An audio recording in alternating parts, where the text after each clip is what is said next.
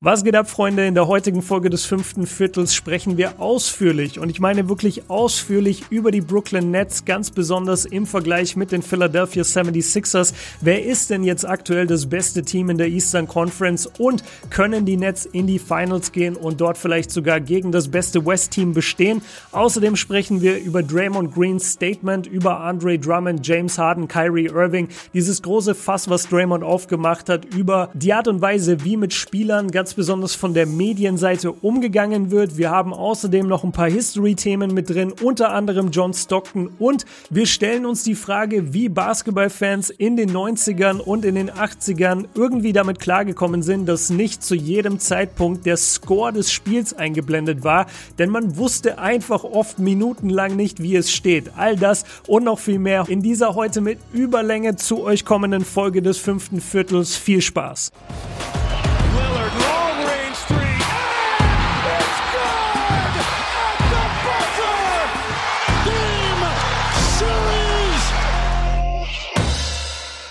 Was geht ab, liebe Basketballfreunde? Einen wunderschönen guten Morgen alle da draußen, Basketball Deutschland, Österreich, Schweiz. Und den Gag erlaube ich mir jetzt nochmal. Ich habe nachgeguckt in der letzten Woche, von wo aus überall zugehört wurde.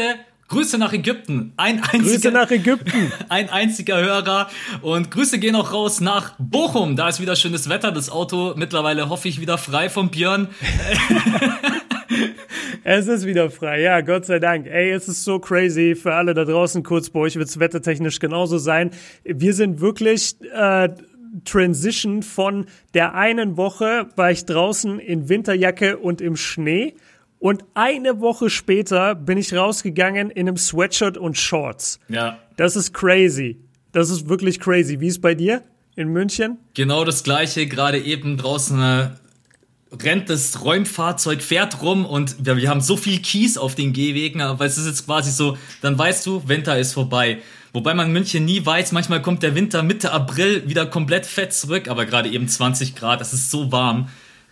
Ja, der April ist schon eine Bitch. Muss man mal ganz einfach so sagen. Der April, man sagt ja immer dieses deutsche Sprichwort, der weiß nicht, was er will. Und das ist wirklich ein Monat. Ich glaube, die anderen Monate mögen den auch nicht. Ja. Weil die sind alle so, die sind alle so relativ strukturiert und wissen genau, ja, okay, ich bin der Februar, ich bin noch ziemlich kalt oder ey, ich bin, was weiß ich, der Mai, so bei mir ist dann schön sonnig und der Frühling kommt und der April verkackt irgendwie für alle. So der, der macht diese Transition kaputt von den Wintermonaten in die Sommermonate. Ja. Ich glaube, den mag keiner. Ja. Ich schon, ist mein, ist mein Geburtstagsmonat. okay, das ist bitter. Aber ich muss auch echt sagen, die ersten Jahre, so, ich glaube, bis ich 10 oder 12 war, wir hatten April immer Schnee an meinem Geburtstag. Es hat sich mittlerweile mhm. echt geändert. Es liegt selten an meinem Geburtstag Schnee, aber ja, der April manchmal echt crazy und verrückt. Mit einer meiner liebsten Monate ist eigentlich echt der Mai, weil da ist es durch. Also da kommt eigentlich kein Schnee mehr und dann fängt alles an zu blühen und dann weiß man, okay, jetzt kommt der Sommer. Yes, Leute, willkommen im großen Wetter- und Monatspodcast. Wir ranken heute die Top 12 Monate des Jahres. April ist jetzt schon mal auf der 12. ja, bei mir auf jeden Fall. Ähm, nee, ganz kurz, Leute, wir haben natürlich, äh, wie ihr es höchstwahrscheinlich im Titel auch irgendwo sehen könnt, wir haben natürlich heute eine äh, Brooklyn Nets Analyse für euch am Start. Wir haben, ach, muss ich ja gar nicht machen. Ich habe ein Intro eingesprochen. Ich habe es heute muss extra ich ja gar nicht machen. Jetzt verkackst es so, du. Ich hab's jetzt verkackst ich. Okay, aber dann lass mich kurz was anderes sagen. Und zwar danke äh, an dich, dass du mich letzte Woche gerettet hast, denn äh, dem aufmerksamen Hörer wird aufgefallen sein, Max hat letzte Woche das Intro eingesprochen. Und das lag daran, dass ich es... Ähm, ja ein bisschen verbockt habe, weil ich habe mir die Dateien, anstatt sie hier im Studio zusammenzuschneiden und hier die Aufnahme zu machen, hatte ich keine Lust mehr im Studio zu sein, habe mir die, die, Dateien einfach nach Hause geschickt auf meinen Laptop und habe gesagt, komm, ich mache das schnell daheim. Und als ich dann zu Hause war, ist mir irgendwann abends aufgefallen, oh, ich habe weder ein Mikro, noch habe ich den Beat und noch habe ich unser Intro vom Podcast. Das heißt, ich stehe einfach mit gar nichts da und müsste jetzt zurück ins Studio laufen, äh, irgendwann in der Nacht. Und dann habe ich Max kontaktiert und er hat äh, sich Gott sei Dank bereit äh, ähm, gestellt oder bereit erklärt, äh, das Intro einzusprechen. Deswegen danke dir, äh, war auf jeden Fall cool.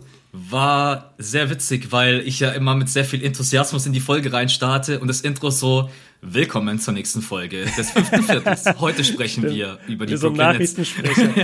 ja, ist echt so. Ja, weil ich kann ja nicht zweimal mit dem gleichen reinstarten und ich so, okay, Max, ganz relaxed, den Power unten halten. Nee, alles, alles kein Stress. Ich hatte sowieso Spätschicht, war am Rechner. Äh, ja, ich mag das okay. neue Intro. Die 20, 30 Sekunden so als Overview kamen auch ich bei auch. euch gut an. Und ja, ja ich glaube, jetzt ist mir heute, heute Geil, ja, richtig gut. Wolltest gerade den, den Übergang machen zu den Leuten, ne? Ja, richtig. Ich wollte mich ja. eigentlich gerade bedanken, weil wir haben echt gerade glatt 300 Patronen. Es sind in den letzten zwei Wochen so viele neue Leute dazugekommen. ja, ich glaube über 30. Also echt fettes Shoutout an euch alle. Sowieso die Leute, die so lange dabei sind, aber jetzt gerade die Leute, die neu dazugekommen sind und einfach dafür sorgen, dass wir so Stück für Stück immer näher an dieses Ziel kommen, dass wir nicht, nicht jetzt vom Podcast leben, weil da wäre noch mal ein bisschen was, da wäre noch mal ein bisschen was zu erreichen, aber einfach, dass wir finanziell sozusagen so abgesichert sind, dass wir wirklich uns entspannt und sehr lange auf die Podcasts vorbereiten können. Und das ermöglicht ihr uns nicht zuletzt und deswegen einfach tausend Dank dafür. Ja, kann ich auch bloß nur, also unser Ziel war ja, ich weiß noch, damals wollten wir nach Miami fliegen.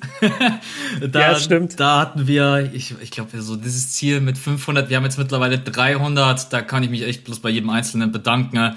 Äh, und es geht diese Woche Freitag auch direkt weiter für die Patronen. Wir können es eigentlich direkt raushauen. Wir haben drei Themen im Blog diesen Freitag.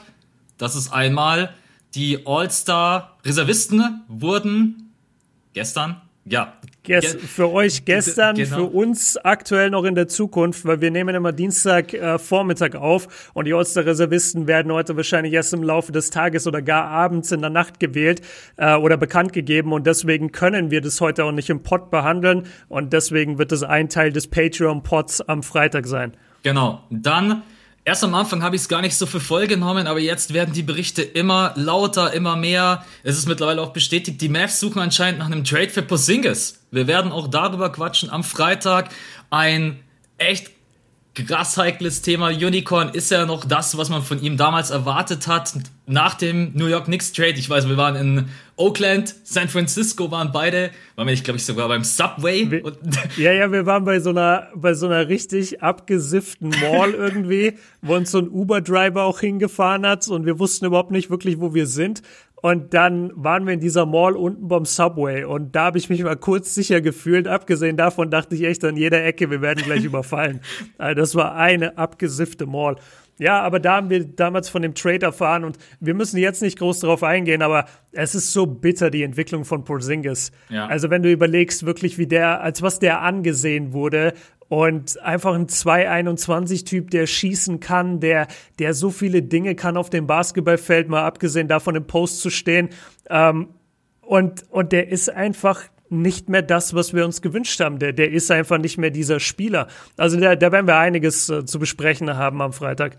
Ich sage gar nichts dazu, weil sonst ufert es aus. Wir sprechen am Freitag drüber. Und ja. ein Patrone hat sich gewünscht, Schweizer, dass wir mal über Capella quatschen. Capella Corner. Ja, genau. Es gibt eine Capella Corner, weil ähm, haben wir ihn hier, ja, den Pascal. Der Pascal hat mir geschrieben bei Patreon und meinte so, ey, ich als Schweizer würde mich sehr über eine Capella Corner freuen. Und dann dachte ich mir, wie kann ich ihm den Wunsch denn abschlagen, wenn er so nett fragt? Und wir haben sowieso zwei andere Fragen auch noch. Äh, Finde ich ganz cool, weil bei Patreon gibt's ja auch ein Postfach. Das, das ufert jetzt so voll in diese Patreon-Werbeveranstaltung aus. So krass sollte es gar nicht werden, Leute, aber wir haben das hier einfach alles auf dem Zettel. Und zwar hat einmal der David gefragt, ähm, was ist unser Statement zum Draymond Green Talk oder Statement über Free Agents, über Trades, über James Harden, Andre Drummond, habt ihr wahrscheinlich mitbekommen. Ich habe dazu auch ein sehr ausführlich langes Video gemacht, äh, deswegen wollte ich eigentlich nur deine Stimme dazu hören. Wie, wie siehst du das Ganze? Was, äh, was, was sagst du da zu Draymond? Ich habe mich da komplett rausgehalten. Ne? Ähm, zum einen, weil Draymond sehr, sehr viele Cases vermischt na, erstmal muss ich sagen, ich finde es gut, dass er sich überhaupt hinsetzt, Draymond. Ich glaube, er wird auch irgendwann mal vielleicht Chris Paul ablösen in ein paar Jahren in der Spielergewerkschaft. Und ich glaube, dass Draymond schon eine Stimme hat, der man auch zuhört. Er haut halt auch einfach raus ohne Skript. Deswegen will ich auch ein bisschen die schützende Hand über ihn legen, weil sich einfach so, ich glaube, da waren auch viel Emotionen mit dabei. Aber ich meine, er greitet natürlich viele Dinge an, die man relativ schnell beiseite schieben kann. Drummond und die Cavs haben sich auf diese Art und Weise geeinigt, dass Drummond jetzt erstmal mhm. auf der Bank sitzt. Das ist in seinem Interesse, das ist im Interesse der Franchise. Dann überleg dir mal, Drummond verletzt sich jetzt, äh, dann kannst du ihn nicht traden, der Trade Value sinkt. Dementsprechend alles gut. Äh, und der Arbeitgeber in dem Fall hat ja nichts falsch gemacht. Also wenn ich zu meinem Spieler hingehe und sage, ey, pass auf, wir wollen dich traden, wir setzen dich auf die Bank. Drummond sagt, passt für mich auch, ich habe keinen Bock, mich zu verletzen, ich trainiere einfach weiter, ich bin weiter mit dem Team dabei, passt alles. Dann hat er ja natürlich dieses Harrison Barnes Cousins-Ding, also dass die Spieler von einem Trade erfahren, mitten, wenn sie gerade in einem Spiel sind oder All-Star-Game. Das gibt's mittlerweile nicht mehr. Auch da kann ja. man den Haken dahinter machen. Ähm, und dann gibt's für mich eigentlich einen Case, den hätte äh, Draymond vor ein paar Wochen aufmachen müssen. Er spricht dann über die mentalen Probleme der Spieler oder dass es einen Spieler halt auch mental belasten kann. Den Case, den hätte er damals bei Kyrie Irving aufmachen müssen. Nicht jetzt bei Drummond, weil Drummond hat dadurch jetzt keine mentalen oder psychischen Probleme, weil er jetzt gerade auf der Bank sitzt. Die haben sich darauf geeinigt. Ja. Hätte er das, glaube ich, vor ein paar Wochen gesagt, hätte er viel mehr Zustimmung bekommen. Ich glaube, jeder weiß, was er meint. Ähm, er hat nur alles sehr vermischt und dementsprechend, äh, ich glaube, er hat gar nicht so viel Kritik, weil ich glaube, jeder hat schon diesen diesen positiven Case gesehen, den er aufmachen wollte. Bei Kyrie muss ich aber auch nochmal sagen, ich weiß, dass er dann versucht, da ein bisschen so die äh, Kyrie, den Kyrie-Case mit reinzuziehen, aber du kannst natürlich nicht sagen, hey, mir geht's gerade nicht ich meine, den einzigen Grund, warum ich ihn angegriffen habe damals, weil er nicht kommuniziert hat, mir geht's nicht gut, ich bin vielleicht auch gerade ein bisschen depressiv oder ich habe gerade nicht die Energy, andere Dinge sind für mich gerade eben so in meinem Kopf. Äh, das hat er nicht kommuniziert und dann sehe ich das ehrlich gesagt ein bisschen als Krankmeldung. Und wenn ich krank bin, kann ich nicht auf dem Geburtstag meiner Schwester abdancen. Sorry, das ist so ja. und deswegen ist eigentlich mein Statement. Ich verstehe, was er meint. Er hat sehr sehr viel vermischt. Ähm, ja, ähm, ich glaube, du, du hast ein komplettes äh, 20-Minuten-Video drüber gemacht, wenn ich mich nicht täusche. Genau. Ja. Also wer, wer sich das angucken will, ich, ich habe ähnliche äh, Punkte und, und bin zu ähnlichen Schlussfolgerungen gekommen wie Max. Also auf Kobe Björn Uncut äh, gibt es das Video und wir haben es uns im Stream angeguckt und dann habe ich eben darauf äh, sehr lange reagiert und bin die ganzen Punkte durchgegangen. Das Einzige, was ich noch, ähm, also du hast ja schon gesagt, an sich ist es ja eine positive Sache und Draymond, das habe ich auch in meinem Video gesagt, hat halt auch eine Stimme und so eine gewisse Attitude, wie er die Sachen vorträgt, so, du bist automatisch auf seiner Seite und du denkst dir immer so, ja, Mann, Draymond, endlich macht mal einer den Mund auf. Ja. Und es ist natürlich auch sehr bewundernswert und wer macht es schon wirklich, dass du Partei ergreifst für Spieler in anderen Mannschaften. Das macht ja auch nicht jeder und, und da, alleine dafür verdient er meiner Meinung nach extrem viel Respekt. Man darf aber auch nicht unter den Tisch kehren, dass er und äh, Clay Thompson, ich glaube, eine Woche davor sich noch über diesen einen Spieler da lustig gemacht haben. Ich weiß gar nicht mehr, wie er heißt. Äh, ich weiß auch nicht mehr von welcher Mannschaft, verdammt, ähm, wo, wo dann Clay irgendwie meinte, so im Broadcast, so, ja, was regt der sich überhaupt auf? Der ist sowieso in einem Jahr aus der Liga raus. So, und dann stellt sich aber, äh, stellt sich aber Draymond in die PK ähm, und fängt davon an zu reden, sagt so, ja, wenn, äh, wenn junge Spieler aus der Liga rausfliegen, dann werden immer die Spieler kritisiert, aber nie die Organisation. Ja, okay, das stimmt zwar, aber dann kannst du auch nicht, ähm, dann kann auch nicht dein Teammate und du dann im Umkehrschluss später in der Pressekonferenz, könnt ihr nicht beide drüber reden, was der Typ, der sich gerade aufgeregt hat, für ein wacker Spieler ist und dass er deswegen doch gar nicht den Mund aufmachen darf. Ja. Also am Ende des Tages, du hast recht, er hat viel vermischt, er hat viel positive oder viel Wichtiges gesagt, aber ich glaube, das Entscheidende und das, warum so viele Leute am Ende die, die Rand eher so ein bisschen belächelt haben, war, er hat ja nicht wirklich die NBA, beziehungsweise alles, was er gesagt hat, hat er immer in Kritik Richtung NBA geworfen.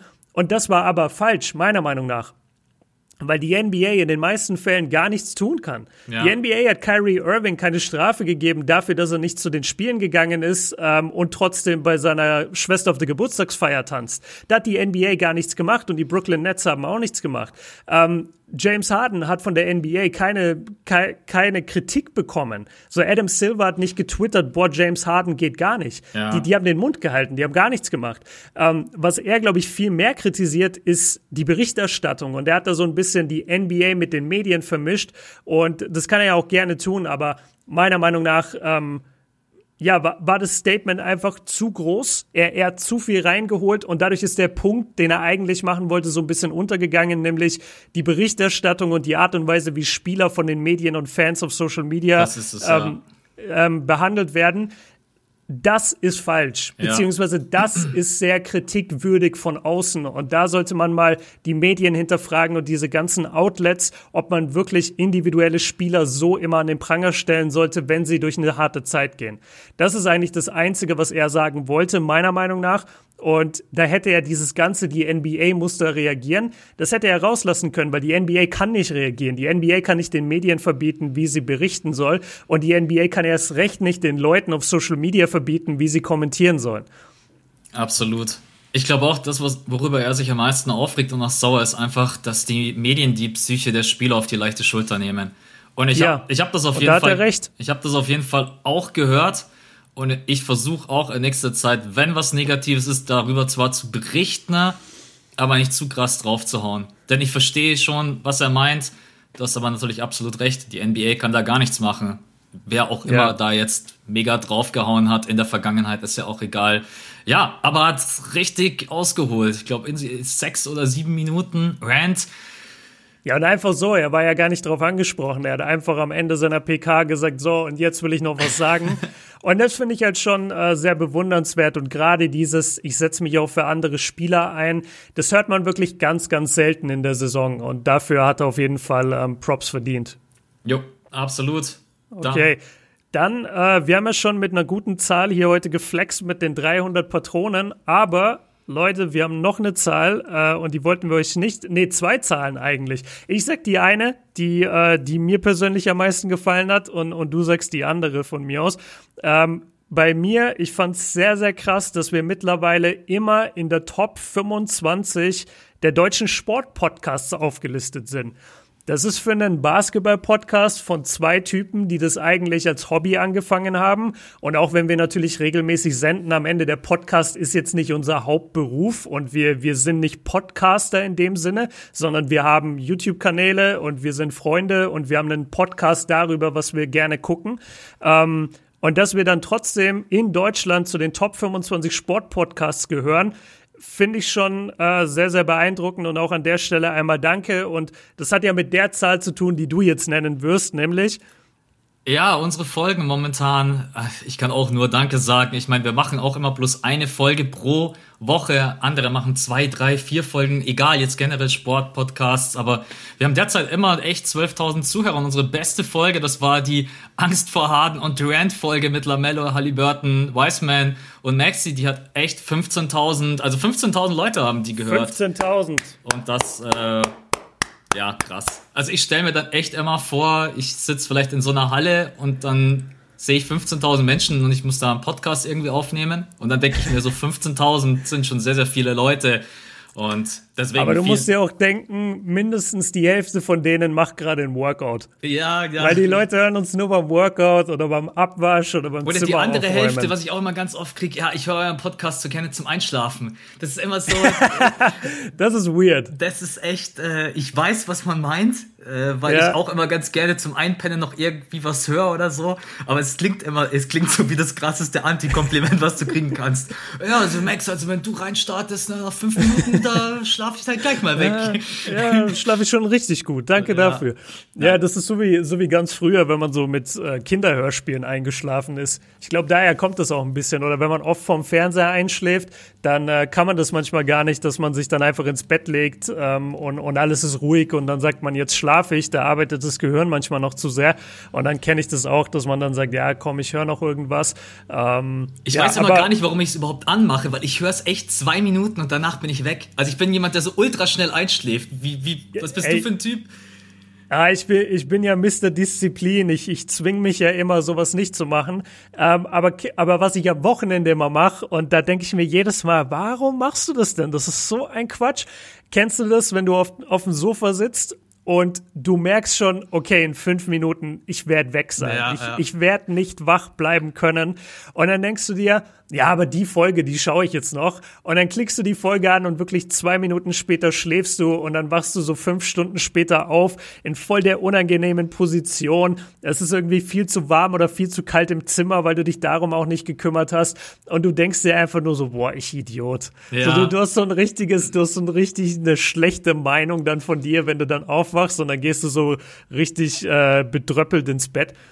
Absolut. Und dann hast du immer noch, ja, dann hast du eben den Case Nummer eins, du bleibst einfach liegen und denkst dir, scheiß drauf, wenn ich jetzt sowieso schon hier penne.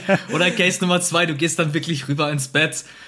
Ja, hängt immer vom Energielevel ab. Manchmal mache ich so, manchmal mache ich so, aber generell ist es schon echt besser, muss man sagen, einfach in einem richtigen Bett zu schlafen und nicht auf dem Sofa, auch wenn mittlerweile viele Sofas kann man ganz gut drauf pennen, aber im Bett ist was anderes. Ja, aber nicht so, wie man einschläft. Ja. Weißt du, weil ich schlafe immer so halb sitzend, halb liegend. Ein Bein ist so aufgestellt, das andere fällt fast von der Couch. Das ist nicht die Art und Weise, wie man schlafen sollte. Ja, das ist dann der Grund für die eingeklemmten Nerven und Rückenschmerzen und sonst was. ja, wirklich, vor allem im Nacken auch. Also, aber gut. Ich würde sagen, äh, an der Nummer 12 war ja der April, Nummer 11 Kein Spaß beiseite. Wir kommen, genau. Lass im Monatsranking weiterkommen. Wir kommen jetzt zum, ja, ihr habt das draußen gelesen. Heute geht's um die Brooklyn Nets. Ein interessantes, spannendes Team, was einfach jeden beschäftigt, weil man immer noch irgendwie so ein bisschen zwischen, sind sie jetzt Contender oder sind sie kein Contender? Was sind sie wert von der Defense her? Wie krass ist die Offense? Wir haben uns ein paar Spiele, ich habe es jetzt dann doch geschafft, mit zwei Spiele reinzuziehen, nicht nur ein einziges Spiel. Sehr ähm, gut. Genau, deswegen, äh, aber jetzt starten wir erstmal rein mit unserer ganz normalen Struktur. Bester NBA-Moment und weil ich mir gedacht habe, die letzten, ich glaube, 30 Folgen habe ich immer angefangen, macht es heute einfach mal der Björn und haut mal seinen besten NBA-Moment der Woche raus. Ja, es ist ganz krass, weil ich hätte eigentlich komplett Brooklyn Nets äh, gehen können. Also bester NBA-Moment, nervigster NBA-Moment und Spieler der Woche.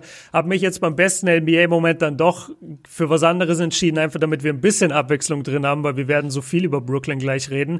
Der beste NBA-Moment war der Dank von Anthony Edwards. Um, Number One Draft Pick von den Minnesota Timberwolves, ein absoluter Athletik-Freak, aber auch, wie ich es immer wieder betone, überhaupt kein NBA-Spieler, im Moment zumindest meiner Meinung nach noch. Der, der, der Junge hat kein NBA-Skillset. Das ja. ist einfach eine absolute Überathlet der sich entschieden hat, okay, ich spiele jetzt Basketball und fokussiere mich darauf. Und es funktioniert dann natürlich äh, gegen die Competition. Das, das haben wir so oft. Äh, vor allem früher wurde, wurden auch ganz oft Spieler gepickt, ähm, als ich jung war, die einfach nichts waren außer athletische Monster. Und die haben dann natürlich in der Highschool und am College äh, dominiert und geile Zahlen aufgelegt, weil sie halt nichts können mussten, außer ihren Körper einsetzen.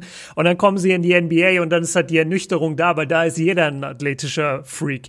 Ähm, ähm, apropos athletischer Freak, um das kurz mit einem Beispiel zu benennen. Ich war heute Morgen auf Instagram, bin so durch ein, durch ein paar, äh, ja, nicht Memes, äh, durch so ein paar Videos halt gescrollt und dann sehe ich einfach von irgendeinem Dunk-Contest, den ich gar nicht mehr im Kopf hatte, sehe ich ein Video von Damian Lillard, wie er sich einen Alley-Oop vorwirft und dann between the legs stopft.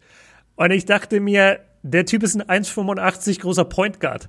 Was, was machen wir hier? So, sowas hat früher Vince Carter gemacht und war der Einzige auf der Welt gefühlt, der das konnte. Und heute stopft Damian Lillard das mit 1,85 einfach mal so locker beim Aufwärmen. Ja, also die, die athletischen Fähigkeiten heute sind, sind geisteskrank. Und äh, da ganz kurz ähm, eben zu dem Thema, also Anthony Edwards Dank äh, gegen die Raptors. Er, er bekommt den Ball äh, in der Corner, verlädt seinen Mann mit einem Pumpfake, merkt dann, okay, ich habe die ganze Zone frei, beziehungsweise ich habe den ganzen Weg zur Zone frei und unterm Korb.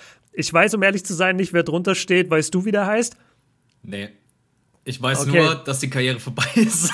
ich weiß auch nur, dass die Karriere vorbei ist. Und jedenfalls Anthony Edwards springt hoch, ist mega weit weg, zieht den Ball so weit auf, aller LeBron James, wie er nur kann, und jammt das Ding halt wirklich über ihn. Es, es hat nur noch gefehlt, dass er über ihn drüber springt, äh, à la Vince Carter oder hier Ja Morant.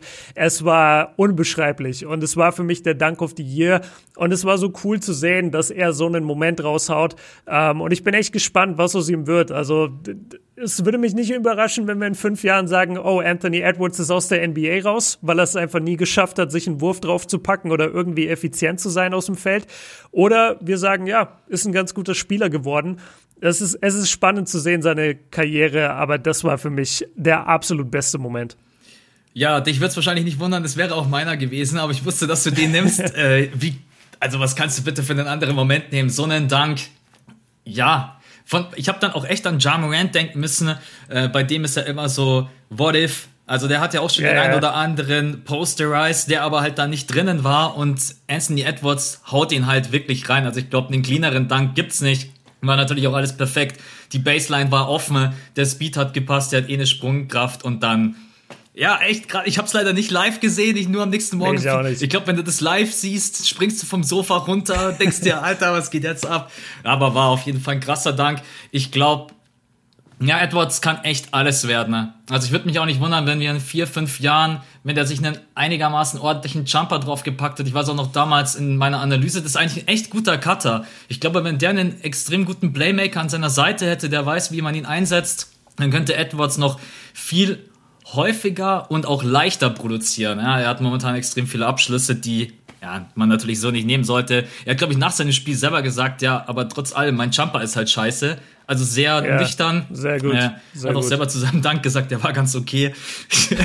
ja, es ist, ich glaube, bei Bleacher Reports sind ungefähr Stephen Curry, Dwayne Wade, alle haben drunter kommentiert, ja, ja. holy shit. Aber ja. war natürlich ein absoluter geiler Moment, auch wenn es die Timberwolves sind, gerade eben Head Coach entlassen. Ja, Timberwolves Saison. Ich, ich wollte gerade sagen, also wenn wir hier die ganze Zeit sagen, er ist noch nicht wirklich ein NBA-Spieler, die Timberwolves sind halt auch nicht wirklich ein NBA-Team. Nee. Also steckt den zu einer Mannschaft, wie du schon sagst, mit einem fähigen System, ähm, wo auch ein guter Playmaker da ist sorry, das, das ist eine ganz andere Entwicklung. Also wir sehen es ja bei Wiseman. Stell Wiseman nach, äh, nach Minnesota, dann hat der auch eine scheiß, scheiß Produktivität. Ja. Weil, weil der einfach nichts ist. Da ist keine Kultur, da ist kein System. Da, da wird gerade der Head Coach entlassen. Da ist gar nichts. I'm sorry an, an den einen Timberwolves-Fan in Deutschland. Ähm, da, da muss sich einfach zu viel ändern dass, dass da mal was äh, Anständiges sein wird. Deswegen, wenn der jetzt bei den Warriors gerade wäre oder wenn er in Charlotte wäre, das wäre eine ganz andere Stimmung. Da würden wir ganz anders über den reden. Ja. Aber gut, ja, lass uns weiterkommen, ey. Kommen wir zu den äh, Wizards.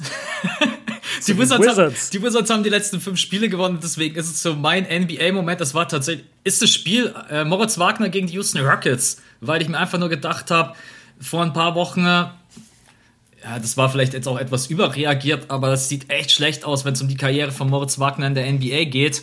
Und dann hatte ja. er dieses Spiel gegen die Rockets 15 Punkte, hat dort 24 Minuten gespielt, sein Wurf fiel und auch in den letzten beiden Spielen äh, hat er seine Minuten bekommen. Er musste halt leider echt jede Minute, die er jetzt kriegt, dadurch, dass die Wizards seine Team Option abgelehnt haben, muss er halt echt nutzen. Aber so, vor allen Dingen, weil er auch dann ein Lob von äh, vom Coach bekommen hat, von Brooks, der gesagt hat, ist einfach ein Junge, der nicht lamentiert, der zum Training kommt und der arbeitet. Und es zeigt mir auch, dass Moritz Wagner sich selber nicht aufgegeben hat. Und dieses Spiel gegen die Rockets mit 15 Punkten, äh, vier Steals, hat äh, seinen Dreier getroffen mit 50 Prozent, 60 Prozent aus dem Feld. Das hat mir so ein bisschen die Hoffnung gegeben, dass es doch noch nicht vorbei ist, wenn er die Minuten nutzt und vor allen Dingen, wenn die Wizards jetzt auch wieder so ein bisschen, also die haben jetzt tatsächlich die letzten fünf Spiele gewonnen. Äh, ja, auch heute Nacht gegen die Lakers, also für euch gestern Nacht gegen die Lakers einfach gewonnen. Ja, äh, weil auch, ja, Westbrook und ja, über die Lakers könnte man jetzt auch nochmal quatschen, die haben jetzt drei Spieler in Folge verloren, bei denen sieht es gerade ohne Anthony Davis und Dennis Schröder. Nimm LeBron direkt den MVP weg. Die werden nicht Champion. Das ganze Team ist nur basierend auf AD. LeBron absolut overrated und Lakers diese Saison vergessen. Ja, so. So, das ist die Instagram-Kommentarspalte, immer wenn die Lakers verlieren. Absolut. Und vor allen Dingen, wenn sie drei in Folge verlieren. Lass den Punkt abhaken. Moment, Moritz Wagner, Starter gegen die Houston Rockets, Top-Spiel gemacht und ich glaube, dass ihm das verdammt gut tat und man sieht das auch in den letzten Spielen. Jetzt müssen die Wizards nur weiterhin einfach auf ihn vertrauen, ihn weiterhin einsetzen und dann glaube ich, dass er eine Chance hat, nächstes Jahr wieder einen neuen Vertrag zu unterschreiben. Du wirst es nicht hören, Moe. Moe, ja. Mach, mach, weiter so. Äh, nicht, vor allen Dingen, dass er nicht aufgibt. Das ist echt äh, respektabel, denn ich glaube, in so einer Situation würden viele sagen, Alter, es sieht gerade echt scheiße aus. Jo. Ja. Nee, to top, Junge, geiler Moment auch, den du da gepickt hast. Äh, cool, dass wir kurz über ihn reden konnten. Und ganz wichtig, Mo, ich brauche dich, weil ich habe deine Rookie-Karte mit Autogramm. Das heißt, du, du, brauchst, du brauchst eine gute Karriere, mein Freund. Nein, ja. Spaß. Ähm, aber ja, bester Mann. Äh, deswegen habe ich mir auch seine Karte geholt, weil ich ihn einfach cool finde. Und ja, mal gucken. Ey. Hoffentlich, hoffentlich wird's noch was. Ich hatte auch schon meine Bedenken. Also da bist du sicherlich nicht der Einzige. Wir, wir haben alles schon darüber nachgedacht. Ähm, aber wenn es jetzt gerade wieder in die positive Richtung geht, ähm, ja, drücke ich die Daumen. Absolut. Also er ist für mich auch jemand, wenn er in, wenn er in, sagen wir mal, drei Jahren bei einem guten Playoff-Team in der Rotation steht, bin ich überhaupt nicht überrascht, weil er eben diesen absoluten Einsatz hat deswegen würde es mich nicht überraschen. Normalerweise sagt man immer, ja, wenn du den Einsatz hast, wenn du den Willen hast, dann wirst du auch immer deinen Weg finden. Manchmal passiert es aber auch, dass du einfach von einer undankbaren Situation in die nächste kommst und dich nie wirklich beweisen kannst. Und das war für ihn halt bei den Lakers so. Welche Chance hat er da in diesem von LeBron geführten Team, sich jemals zu beweisen? Die gab es ja nicht. Und bei den Wizards, die waren so schlecht, und haben einfach nicht auf ihn gebaut und haben Personal geholt, dass sich das direkt vor ihm platziert wurde.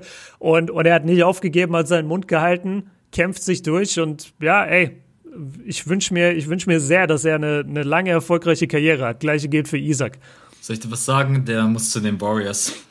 Die Warriors mit Jeder muss zu den Warriors, Alter. Ja, aber nee, aber so jemand wie Moritz Wagner, der würde da einfach perfekt reinpassen. Die Warriors haben sowieso absolut kein Cap Space frei und Moritz Wagner ist eigentlich einer dieser modernen Bigs, die den Dreier schießen können. Ich meine, seine Defense ist natürlich, aber von der Bank für 10, 12 Minuten, wenn Moritz Wagner jetzt noch den Rest der Saison spielen kann und spielen darf und seine Leistungen so in dem Rahmen hält, dann wird er wieder einen Vertrag kriegen. So. Ja, und jetzt stell dir vor, Draymond und Mo zusammen in einem Team, beide vom Michigan College. Das wäre schon nice. Ja. Ich glaube, die würden den einen oder anderen Spieler einfach zusammen verprügern. Ja, und vollkommen zurecht. Die, die pushen Wiseman alleine zu 40 Punkten und 20 Rebounds. die würden die ganze Zeit den kleinen Wiseman anschreien. Ja. Mo von der Bank und Draymond auf dem Feld. Das wäre richtig witzig. Hast du in der Woche irgendwas, was dich krass genervt hat? Ein NBA-Moment äh, oder generell eine Situation? Yes, und zwar, und da kann niemand was dafür, aber es war einfach nicht schön als Fan. Äh, wir hatten beim geilen Matchup zwischen den Nets und den Lakers weder Anthony Davis auf dem Feld, noch Dennis Schröder, noch Kevin Durant. Ja. Und das ist einfach schade. Das ist so ein geiles Matchup. Das bekommen wir nur, ich weiß gar nicht, ob sie dieses Jahr schon mal gespielt hatten vor dem Harden Trade gegeneinander. Wenn nicht, dann kriegen wir es maximal noch einmal. Und äh, ja, AD und KD einfach gerade ja mit sehr viel Verletzungspech und, und einfach raus. Ich weiß gar nicht, ist es bei KD eine Verletzung oder ist es gesundheitlich? Ich, also auf der Liste steht Hamstring. Also ich glaube Hamstring, okay, Hamstring. gut. Hamstring. Ja. Ja. ah, dann kriegst du wieder Kommentare. Ja, da kriege ich ähm, wieder. Gott sei Dank gibt es äh, Spotify keine Kommentarfunktion. ja, ähm, ja, nee, das, das hat mich einfach ein bisschen genervt, vor allem, weil die Nets halt so on fire waren. Die haben ja die, ihren kompletten West Coast Trip da gesweept, ähm, haben wirklich jeden weggehauen, die Clippers, Phoenix sogar, äh, nur James Harden hat nicht mal Kyrie gespielt und die Warriors haben sie weggehauen und so weiter. Und dann in dem Lakers-Spiel hätte ich mir einfach gewünscht, dass halt alle in Vollbesetzung da sind und wir so ein kleines Finals-Preview kriegen, weil ja, wir reden gleich drüber, ob, ob das das Finals-Preview ist und meiner Meinung nach sieht es ein bisschen danach aus. Aber lass uns noch kurz Spieler der Woche machen. Wen hast du? So richtig, äh, Björn überspringt Ach so, einfach sorry. meinen nervigsten ja. NBA. Aber das ist eigentlich ganz Es gut. ist mir einfach egal, Max. Okay, ich will nur über mich reden. Ja, nee, alles gut. Ich kann es ganz, ich kann es echt kurz halten, weil es passt eigentlich zu dem, was du jetzt gerade eben auch gesagt hast. Die Spieler sind gerade eben ein bisschen ausgelaugt, müde, verletzt, egal bei welcher Franchise, man sieht auch einfach gefühlt, dass die Quoten gerade eben bei jedem Team ein bisschen runtergehen. Warum brauchen wir einen All-Star-Weekend? Ich verstehe mm. es nicht. Und bei den Lakers sieht man jetzt auch gerade, die sind einfach durch. Viele Spieler, die normalerweise gute Quoten auflegen, ne, werfen gerade unterdurchschnittlich. Warum muss man das jetzt durchziehen? Ohne Fans? Brauchen wir den Dunk-Contest ohne Fans? Ganz sicher nicht. Können wir die Spenden nicht anders sammeln über ganz normale Regular Season Games, über Aktionen? Können wir sicherlich. Für was brauchen wir dieses All-Star-Game und warum geben wir den Jungs und vor allen Dingen die so eine kurze Regular Season hatten, äh, so eine kurze Pause hatten, nicht die Pause, ähm, ich verstehe es nicht, ich brauch's ja. nicht. Und vor allen Dingen, ich brauch's auch nicht, wenn sich Typen wie Janis, LeBron James hinstellen und dann sagen, ich habe keinen Bock, dann schaue ich mhm. mir das Spiel an und weiß schon, dass LeBron James mit 50% auf dem Feld steht und sich denkt sich eigentlich, Alter, ich habe drei Overtime-Spiele hinter mir, ich muss gerade fighten, weil AD nicht am Start ist, muss ich auch noch All-Star-Games spielen und den Dunk-Contest ohne Fans, I'm sorry, wer, ich brauch's nicht, mich nervt's, scheiße, braucht kein Mensch, ist einfach so. Ja, wenn das nicht die große Netzanalyse wäre, dann würde ich den Podcast nennen, ich brauch's nicht, ich will's nicht, scheiße. Da, das ja. ist eigentlich ein sehr geiler Titel. Ja. Ja, Ja, komm, was Lass muss ich abhaken. da beisteuern? Äh, wir haben schon drüber geredet. Nochmal der Hinweis, wir haben am Freitag, äh, sprechen wir dann über die All-Star-Reservisten. Das ist ja an sich schon interessant. Also wer wird All-Star-Starter, wer wird da reingewählt und jetzt, das wissen wir ja mittlerweile, aber jetzt eben, wer werden die Reservisten, wer wurde gesnappt? Das ist ja immer ein sehr großes Thema. Dieses Jahr habe ich das Gefühl, es gibt so viele Spieler wie nie, die es verdient hätten, All-Star zu werden. Und es tut mir echt leid, jetzt schon für ein paar Leute. Ähm, das werden wir eben am Freitag in, in aller Ausführung Ausführlichkeit besprechen. Aber ja, du hast vollkommen recht. Und die einzige Antwort ist Geld. Absolut. Kann man nicht anders sagen. Und ich finde es fast ein bisschen komisch von der Spielergewerkschaft, weil die haben, glaube ich, sehr gepusht, ähm, dass, dass ja Spenden gesammelt werden sollen für gerade historisch, äh, wie nennt man die offiziell? Afroamerikanische Colleges. Ja, genau, Historically Black Colleges oder so, ja. HBCU, sowas in die Richtung, glaube ich. Und dadurch bist du als Spieler ja so in, in voll der Scheißsituation, weil du kannst ja nicht sagen, ja, okay, äh, ich spiele jetzt nicht, weil dann sagen alle plötzlich, ja, dir sind wohl die Colleges nicht wichtig, dir ist wohl der, die Community nicht wichtig.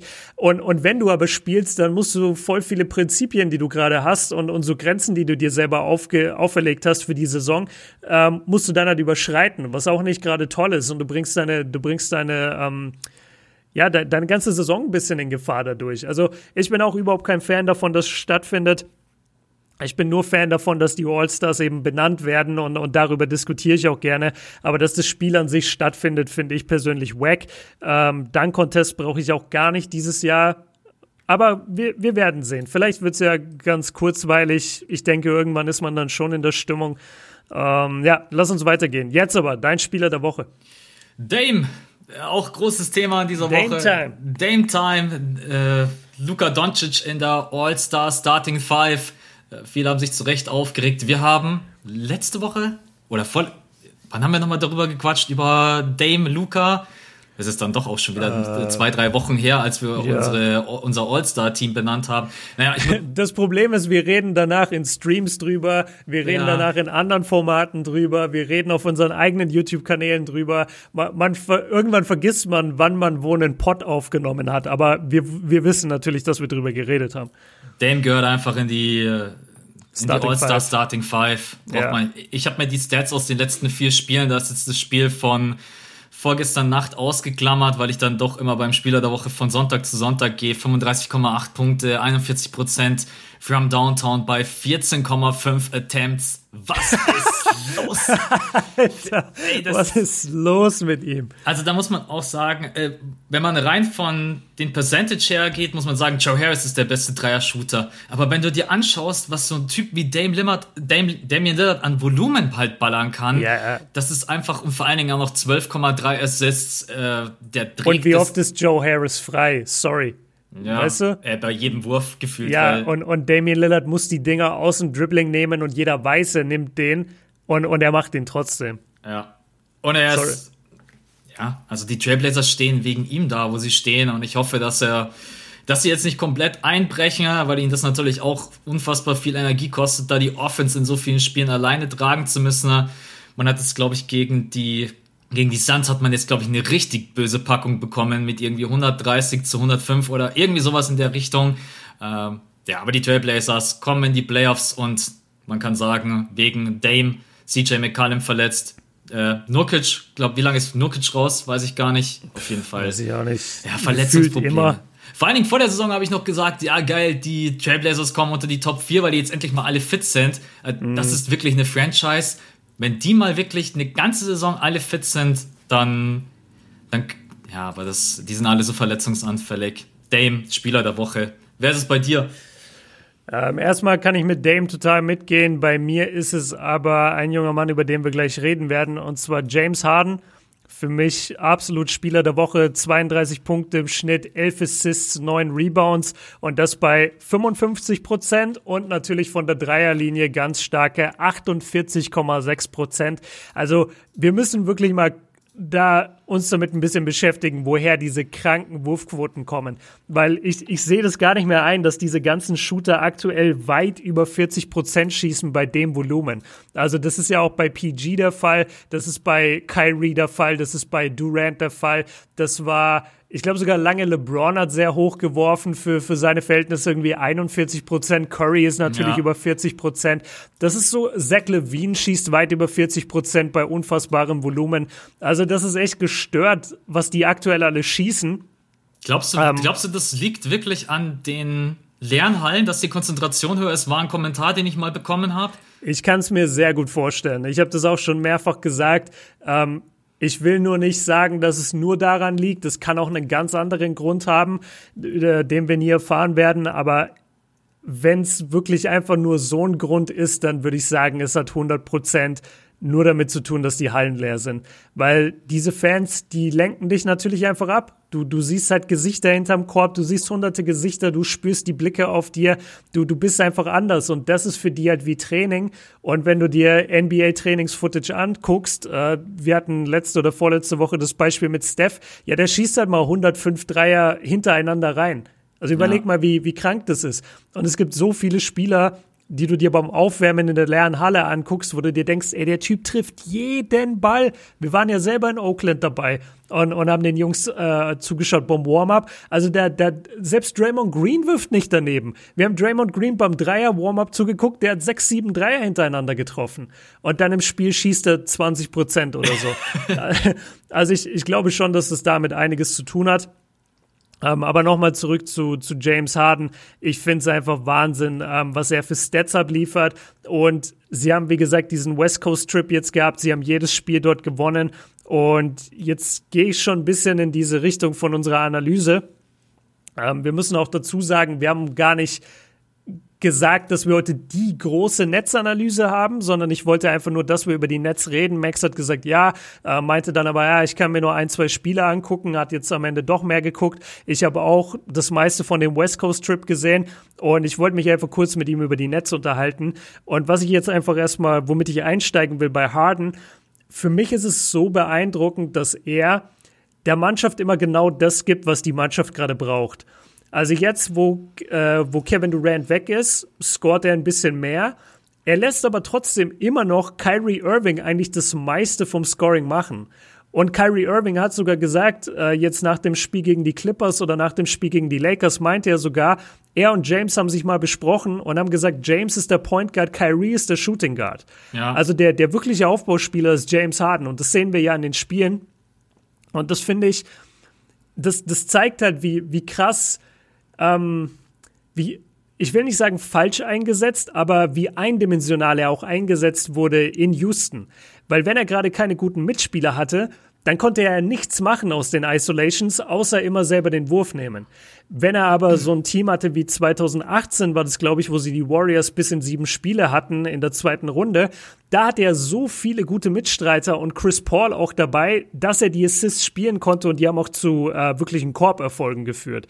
Und jetzt gerade bei den Nets merkst du auch, Kyrie ist da, Durant ist da, Joe Harris ist da, äh, Jeff Green spielt gut, DeAndre Jordan spielt gut und der füttert die einfach mit Pässen und die verwandeln die. Und das finde ich einfach so krass, diesen Wechsel von Houston, wo er so eindimensional eingesetzt wurde, vielleicht auch bewusst von ihm selber, und jetzt in, in Brooklyn, wo er einfach so da ist und wirklich seine Mitspieler auch wieder in Szene setzt und gleichzeitig aber auch Topscorer sein kann. Das, ich ich finde sein Skill-Level und, und sein Talent-Level in der Eastern Conference einfach so herausstechend, das ist wirklich krass gibt eigentlich gerade nur zwei Sachen, die ich an Harden kritisieren kann. Das ist einmal, Sein Bart. Das ist einmal seine Frisur. Kann er die bitte wieder so machen, dass es wie zu Rockets Zeiten ist? Ähm, ich, ich, weiß gar nicht, was hat er? Hat er gerade so Braids? Ja, ich glaube glaub schon. Bin, äh, bin kein Style-Experte, weil Haare ist not my topic. okay, weil ich, ich gucke mir schnell ein Bild an, fang du schon mal an. Und äh, Ah, ja, ja, jetzt weiß ich, was du meinst. Ja, er hat diese, ja, Okay. Ja, finde ich auch nicht so toll. Sieht ein bisschen. Fand seinen alten Style ja. irgendwie ein bisschen. Äh, keine Ahnung. Ist ja auch völlig egal. Also der Punkt und seine Defense. Der große Style-Podcast. Ansonsten ist für mich Harden gerade eben der flexibelste Spieler in der NBA und mein Blick auf ihn hat sich komplett geändert, seit er bei den Nets ist. Denn er hat auch mal selber in einem Interview gesagt, was, was sollte ich denn machen bei den Rockets, wenn ich offensiv gefühlt so, auch wenn er sich da sicherlich ein bisschen, ja, selber lobhuldigt, wenn ich so wirklich die einzige Scoring Option bin, die diese 40, 50 Punkte machen kann und dann mein Team zum Sieg tragen kann, das muss er jetzt halt bei den Nets nicht mehr machen. dann sieht man, was Harden eigentlich für ein spielintelligenter Mann ist. Denn wie der, er hat immer noch seine, sein Stepback-Dreier, der mittlerweile so smooth ist, der sieht eigentlich langsam aus, muss man sagen, der Stepback. Der hat den aber so drinnen, dass er fast nicht zu verteidigen ist. Seine Quoten sind überragend. Sein Volumen ist mittlerweile einfach auf einem normalen Niveau angekommen. Keine, Spiel ja. keine Spiele mehr mit irgendwie 20 Dreiern oder so, weil er es auch nicht mehr muss mit einem Kyrie Irving und Kevin Durant an seiner Seite. Und dann kommt eben das, was du gerade angesprochen hast, einfach auch dieses Skillset per Lobpässe, Bounce-Pässe. So die Andre Jordan ist ja niemand, der kann ja überhaupt nicht mehr selber kreieren. Die Andre Jordan ist einfach alt und die Andre Ey. Jordan musst du einsetzen. Und das macht James Harden in einer Manier, Manier, aber auch Gary Irving. Das kann man sich, weil du gerade gesagt hast, die Andre Jordan spielt gut. Ja, der, der spielt gut, weil der ungefähr, der kriegt's auf ein Silbertablett wirklich hingelegt. Er, er ist der neue Capella. Ja, Überleg mal, als Harden mit Capella gespielt hat. Deswegen war ja der Trade damals auch so beschissen. Sorry für die Ausdrucksweise, weil Capella war derjenige, der das Pick and Roll mit Harden so gefährlich gemacht hat. Weil Absolut. du bei Harden, du weißt bei Harden nie, ist es ein Floater oder ist es ein Pass? Ja. Und deswegen weißt du einfach nicht, wie du das verteidigen sollst. Und das ist jetzt die Andre Jordan. Weil die Andre Jordan catcht auch jeden alley den du ihm wirfst. Das kann er. Diesen Floater nehmen wir auch so für selbstverständlich. Das ist halt ja, der, so, der ist so krank. Das ist so ja. ätzlich, ätzend, weil die Bewegung an sich so ähnlich aussieht, der Pass oder der Floater. Du kannst ja gar nicht einschätzen, ist es jetzt ein Pass oder ein Floater und er ist so hochprozentig. Dann äh, James dann seine Bounce-Pässe, wie er auch die Defense manipulieren kann, natürlich auch, weil er noch so ein Scorer ist. Der kann dir halt 10 bis 15 Assists geben. Wenn du es aber auch brauchst, gibt er dir halt 30 bis 40 Punkte. Das ist schon von der Offense her ähm, überragend und man kann James Harden nur loben, wie er auch diese Situation annimmt. Also ich habe Harden schon, muss ich sagen, bei den Rockets immer so ein bisschen als egoistisch gesehen. Das war so meine persönlich, mein persönlicher Eindruck und da bin ich gerade so ein bisschen weg davon, weil ich jetzt auch einfach doch sehe, dass ein Harden jemand ist, der sich anpasst. Was habe ich für Teammates um mich herum? Was habe ich für Möglichkeiten? Und so spiele ich. Und deswegen ist Harden für mich gerade Top-Assistgeber in der NBA. Wie gesagt, was mir extrem gut gefällt, dass sein Volumen jetzt einfach dem angepasst ist, was auch Sinn macht. Keiner will 20 Dreier sehen oder dass er 50 Mal in die Isolation geht. Ja, aber das ist schon echt stark und jetzt muss man sagen, dass in den letzten Spielen Kevin Durant nicht mal dabei war. Ähm, ist ein bisschen schade, weil ich glaube, die Analyse dann doch vielleicht noch mal einen kleinen Ticken anders wäre, wenn KD auch noch auf dem Feld ist. Dann hast du wirklich drei Typen auf dem Feld, das darf man auch nicht vergessen, die immer dir 30 Punkte aufwärts droppen können. Das hat niemand mhm. in der mhm. NBA. Vielleicht hat ein Team. Niemand. Ja, ja, niemand hat das. Also selbst bei drei Leuten plus 20. Früher hätte ich gesagt, die Boston Celtics mit Kemba, äh, Jason Tatum und Jalen Brown. Das ist aber gerade eben auch nicht so, weil Kemba einfach nicht der Alte ist. Deswegen ist du es kannst vielleicht. Ja, sorry. Wen hast du vielleicht?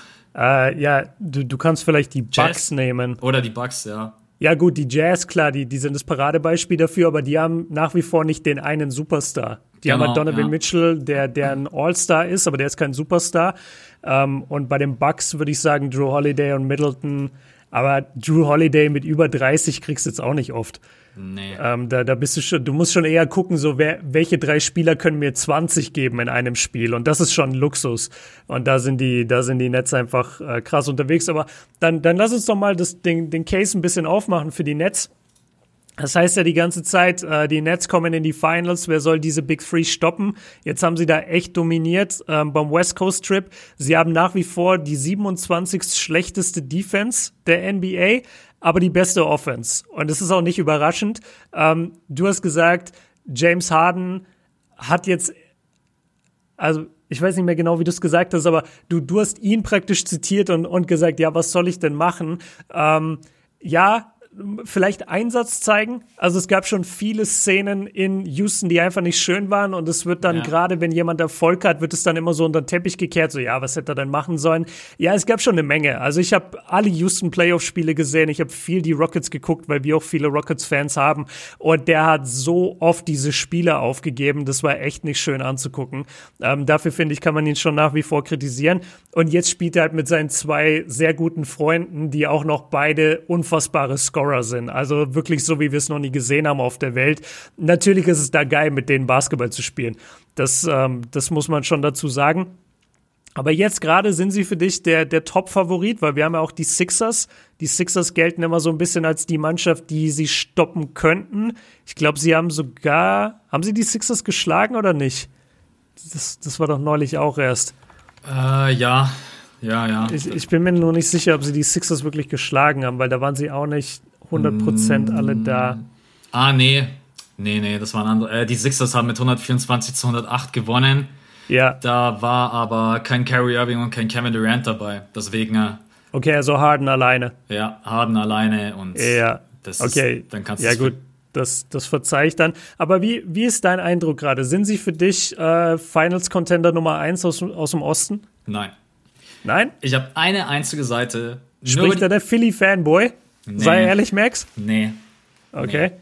Ich würde gerade, also ich würde jetzt nicht 1000 Euro draufsetzen, aber wenn es zu einer Serie kommt, würde ich einen 100er auf die Sixers setzen. Denn die Defense der Nets ist zwar jetzt gerade die, ich habe es mir rausgeschrieben, die 27 schlechteste der, äh, der NBA äh, mit 124, 114 Punkten, die sie zulassen. Wenn du nur die letzten 10 Spiele nimmst, dann sind es sogar 117. Also nach dem Harden Trade ist die Defense, ich glaube, die haben jetzt irgendwie in, von den letzten 20 Spielen haben die irgendwie 13 oder 14 Spiele über 120 Punkte zugelassen. Ne? Das ist einfach eine, das ist ja. einfach eine Katastrophe. Ich habe mir da noch mal rausgeschrieben, die lassen mit die meisten Field Goal Attempts zu. Mhm. Ähm, man lässt mit die drittmeisten Offensiv-Rebounds zu, was auch ein Riesenproblem ist, weil die Andre Jordan halt einfach alt ist. Jeff Green ist auch nicht mehr der Jüngste, wobei ich noch sagen würde, dass Jeff Green neben Kevin Durant mit der beste Verteidiger im Team ist. Also hat sich jetzt aber auch verletzt leider in dem Clippers-Spiel. Ja. Von von Patrick Beverly. Ähm, ja es ist wirklich, dann hat man mit die schlechteste Transition Defense, auch da habe ich mir einen Stat rausgesucht, man ist neben den Boston Celtics das schlechteste Team, wenn es darum geht, in den ersten zwei Sekunden der Shotclock Punkte zu kassieren und so weiter und so fort. Dann hat man mit Kyrie Irving, und ich hoffe, das versteht jetzt nicht falsch, offensiv ist das ein überragender Typ, für mich ist das gerade ein Top 5, schlecht, einer der Top 5 schlechtesten Defender in der NBA. Also ganz ehrlich, Kyrie Irving gegen Ben Simmons, das, das wird eine Katastrophe für die Nets. Genauso der, wie. Der verteidigt den gar nicht. Die, die werden den irgendwo verstecken müssen und dann muss jemand anderes Ben Simmons verteidigen. Genau, und dann, wer verteidigt Tobias Harris? Wer, wer verteidigt, wer, ver wer, verteidigt äh, Joel Embiid? Das, das niemand, wird, niemand. Das, das, wird echt, die müssen was machen, so gut die Offense auch ist und die sind auch zu Recht die beste Offense in der Liga und ich habe auch gleich später in der Max Corner habe ich noch einen Stat, der auch diese drei nochmal heraushebt und zeigt, was das für absolut drei kranke Jungs sind. Äh, die sind zum Großteil andererseits. Ich meine, man hat mit Joe Harris dann auch noch glücklicherweise den besten Dreier-Shooter, wenn man Volumen auf ähm, Percentage hochrechnet. Aber Joe Harris ist natürlich auch einfach nur ein durchschnittlicher Verteidiger. Generell sind das einfach miese Defender. Die Kommunikation passt noch überhaupt nicht. Und so geil auch die Offense ist, in den Playoffs ist Defense angesagt und ich weiß nicht, wie die das hinkriegen wollen. Kritik an James Harden, die Defense bei den Rockets hat mir am Ende besser gefallen als bei den Brooklyn Nets. Mhm. Ganz oft, dass er Rotations verpennt. Ähm, das Closeout, da will ich ihn aber auch nicht alleine kritisieren. Also wie die manchmal den Dreier verteidigen, da, da fehlt mir jedes Verständnis. Die Switches von Kyrie Irving und ihm, die passen einfach überhaupt nicht. Also wenn man sie auch dann in der Halfcourt Offense attackiert, wie die generell gerade die Screens verteidigen. Ich könnte weitermachen, weitermachen. Die Defense ist eine reine Katastrophe. Und so würde ich jetzt gerade eben echt, und das ist nicht der Philly-Fanboy, weil ich echt überlegt habe, wer wen verteidigen könnte und wie es von den Matchups passt. Die Offense wird natürlich viele Spiele gewinnen und ist für jeden gefährlich und auch für so gut wie niemanden zu verteidigen. Aber in einer sieben Spiele-Serie brauchst du halt schon irgendwo auch eine einigermaßen stabile Defense. Und jetzt sehen wir mal Joel Embiid. Joel Embiid ist mit der cleverste Spieler, wenn es darum geht, leichte Punkte zu machen. Und wer unterm Korb will ihn dann aufhalten? Du hast gerade eben gesagt, niemand. Dann hast du noch einen Ben Simmons, die sind alle extrem groß. Für mich sind sie echt gerade nicht der Favorit, auch wenn es verrückt ist, zu sagen, Kevin Durant, James Harden, Kyrie Irving sind sie nicht, sind es nicht. Aber für mich, wenn Philly komplett fit ist, offensiv und defensiv das spielt, was sie bisher gezeigt haben, dann würde ich in einer sieben Spiele Serie knapp, muss auch sagen, knapp mit Philly gehen jetzt zum aktuellen Zeitpunkt. Aber erstmal gucken, wie es jetzt weitergeht. Wie, sie, wie sieht es bei dir aus? Ich meine, West Coast haben sie jetzt gerade dominiert, haben gegen die Clippers gewonnen, haben gegen die Lakers gewonnen. Siehst du sie als Top-Favoriten, als Contender? Oder nee. denkst du auch, die Defense ist nicht stark genug? Ähm, sowohl als auch. Also erstmal, meine Meinung ändert sich gerade wirklich ähm, in Richtung Brooklyn. Ich muss sagen, was ich bisher gesehen habe, funktioniert. Allerdings muss man auch sagen, der Großteil dieser Spiele waren die Big Three nicht zusammen. Also ich habe mir da ähm, ja. sogar eine Liste neulich gemacht. Vielleicht habe ich die abgespeichert. Ja, genau, ich habe die abgespeichert. Und zwar ähm, der Rekord mit KD und Kyrie und Harden zusammen ist 5 zu 2. Also die haben bisher sieben Spiele zusammen gemacht. Harden alleine mit KD haben nur zwei Spiele gemacht. Und Harden zusammen mit Kyrie waren 1, 2, 3, 4, 5, 6, 7 Spiele jetzt nochmal. Also und, und dann Harden alleine war zweimal. Äh, ich glaube, seit 18 Spielen ist er in Brooklyn. Das müsste ungefähr hinkommen. Ähm, ich, ich höre alles, was du sagst. Ich höre alles, was du sagst. Und lass mich erstmal auf diese Philly-Serie eingehen. Das wird ungelogen ein Blutbad unter dem Korb. Beziehungsweise das wird, ja, Kindergarten für Joel Embiid. Also würde mich nicht überraschen, wenn wir da mehrere 40-Punkte-Spiele sehen von ihm und würde mich auch nicht überraschen, wenn er am Ende 35 und 18 averaged. Das wird passieren. Aber, und das ist der entscheidende Punkt, du hast auf der einen Seite einen Big Man, den du nicht stoppen kannst. Okay. Auf der anderen Seite hast du drei Guards oder drei Typen, die wie Guards spielen mit Kevin Durant, die auch alle nicht gestoppt werden können, die dir aber auch alle Dreier ballern können. Und da wird's für mich gefährlich, weil bisher, was ich gesehen habe bei diesen Brooklyn-Teams, egal wie scheiße sie verteidigen, egal wie oft sie jemand zum Korb durchlassen, am Ende des Tages, sie schießen zwei Dreier und sind wieder vorne mit zwei. Und das ist das Gefährliche. Das hat fast ein bisschen was von den Warriors, wobei die Warriors auch immer sehr gute Defense-Teams waren in den meisten Jahren, wo sie Meister wurden. Die Nets, meiner Meinung nach, sind gerade offensiv so stark, dass es fast schon egal ist, dass die Defense so kacke ist. Und ich weiß, dass die Playoffs nochmal anders gespielt werden, aber ich bin gerade echt ein bisschen, ist auch der Recency Bias, gebe ich gerne zu, aber ich bin echt beeindruckt von der Leistung die wir bisher sehen von den Big Three und vor allem die Effizienz, mit, die, mit der die spielen. Und es wird ja jetzt nur weiter ausgebaut, weil sie ja überhaupt nicht, keiner von denen kann gedoppelt werden. Du kannst ja nicht Kevin Durant doppeln. Dann hast du einfach James Harden frei. Das ist ja, ja so unfair, das geht nicht. Deswegen du konntest echt du niemanden doppeln.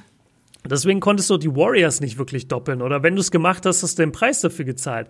Ähm, und ja, und, und ganz kurz zu, zur Eastern Conference oder, oder nee, weil du gesagt hast, wer soll Ben Simmons verteidigen? Also, sie haben halt Jeff Green, wenn er gesund ist. Sie haben äh, sich jetzt Andre Roberson geholt. Natürlich sind es beides auch irgendwo inkonstante Spieler, die, die auch schon öfter mal raus waren oder schlechte Leistungen gezeigt haben. Aber die sind eigentlich genau dafür gemacht. Die, die werden sich Ben Simmons abwechselnd vornehmen. Äh, und Kyrie Irving wird man irgendwo hinstellen, wo er am wenigsten Schaden anrichten kann. Und natürlich werden die Sixers versuchen, Kyrie zu bekommen in der Defense. Und da stimme ich dir auch total zu. Also Kyrie in der Defense ist nicht mal, dass er ein schlechter Verteidiger ist. Der ist für mich im Moment auf dem Level von James Harden von 2014, 15, nämlich, dass der einfach den Weg aufmacht. Ja. Also der, der, der wird attackiert. ja, genau. Der, der wird einmal gebumpt und der, der macht komplett den Schritt auf und sagt, ja, geh zum Korb. Ja. Ich wurde gebumpt, damit habe ich jetzt alles getan, was ich machen muss. Das war meine äh, Alibi-Defense, geh zum Korb. Und das ist schon ein bisschen beängstigend, äh, wenn sogar James Harden besserer Verteidiger ist als du. Das stimmt, ja. Warte, ich muss mir das Zitat aufschreiben. stimmt, das ist ganz gut für Insta. Ähm, ja, aber. Aber jetzt mal, äh, jetzt muss doch der Philly-Fan aus mir sprechen. Ben Simmons frisst Robertson auf. Und zwar beißt er ihn in der Mitte einmal durch und dann war. Du hast letztens zu mir gesagt, ja, Robertson, wann, weiß, hat, das, wann hat er das letzte NBA-Spiel gemacht? Ja, ja. Mir, Ben Simmons ist mit das größte Monster, was wir in der NBA haben. Ich meine, ein großes Problem, an dem Punkt gebe ich dir auch, Jalen Beat wird jedes Spiel 30, 40 machen, dann die Inkonstanz von dem Ben Simmons, was Punkte angeht, mag ich auch echt überhaupt nicht. Du kriegst von dem Ben Simmons nicht in jeder Playoff-Partie 20 Punkte. Ist ein Riesenproblem. Ich weiß, ich krieg von James Harden, Kyrie und Kevin Durant, da würde ich meine Hand ins Feuer legen, von allen drei zusammen in jedem Spiel 60 aufwärts. Mindestens, zusammen, ja. Zusammen, genau, zusammen, weil du hast einfach immer zwei Spieler, die 20 bis 30 machen werden und der dritte macht mit verbundenen Augen 10 plus. Deswegen, aber dass Robertson Ben Simmons auffällt, da muss der Philly-Fan leider widersprechen. äh, Na, ne, nehme ich an, nehme ich an. Ich muss ja gerade so ein bisschen den Case für Brooklyn machen und wenn du halt zum Thema Defense kommst, dann kannst du natürlich immer argumentieren, ja gut, die Sixers offensiv, wer soll sie verteidigen? Weil sie haben ja auch noch Tobias Harris.